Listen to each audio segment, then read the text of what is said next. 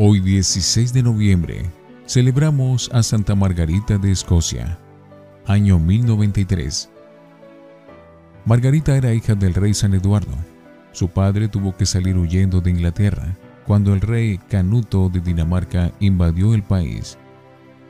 Luego de caer Inglaterra en poder de Guillermo el Conquistador, Margarita y sus hermanos se refugiaron en Escocia, donde era rey Malcolm III, el cual, al darse cuenta de las cualidades de bondad y caridad que tenía la joven, se casó con ella.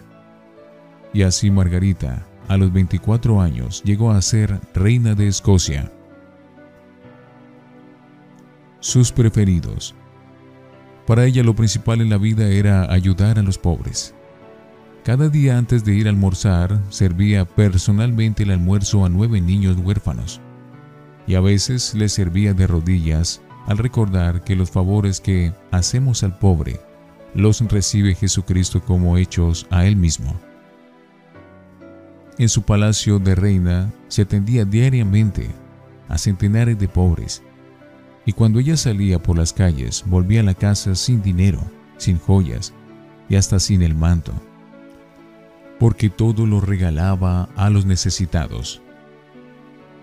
Era estimadísima entre el pueblo por la inmensa compasión que demostraba hacia los más miserables. Esposa y reina. Tuvo seis hijos y dos hijas.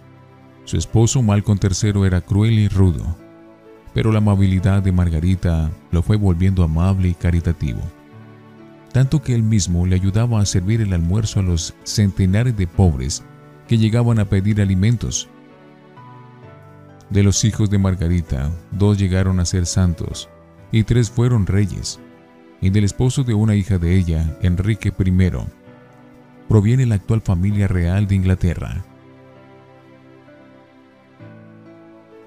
católica fervorosa. Costeó la construcción de conventos, templos y organizó una asociación de señoras para dedicarse con ellas a tejer y bordar ornamentos para las iglesias. A sus hijos los educó muy cuidadosamente en la religión católica y se esmeró porque aprendieran muy bien el catecismo y la doctrina cristiana.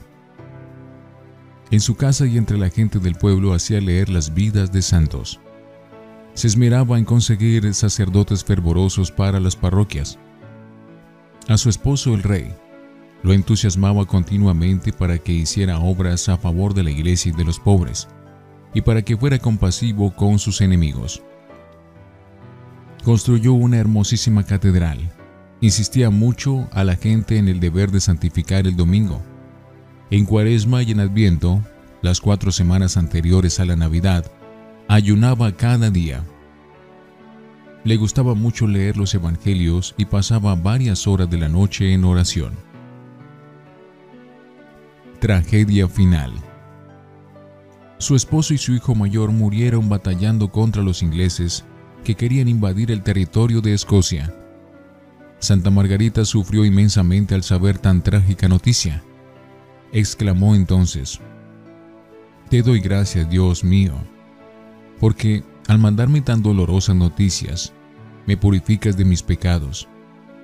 Y cuatro días después ella también murió, el 16 de noviembre del año 1093. Inmediatamente el pueblo empezó a honrarla como santa, y su popularidad ha sido inmensa en Escocia y en otros países. Es recordada sobre todo por su admirable generosidad para con los pobres y afligidos. Quiera Dios que todas las esposas de los jefes de las naciones sean tan fervorosas y generosas como Santa Margarita de Escocia, y que las demás esposas lo sean también. Santa Margarita de Escocia, ruega por nosotros.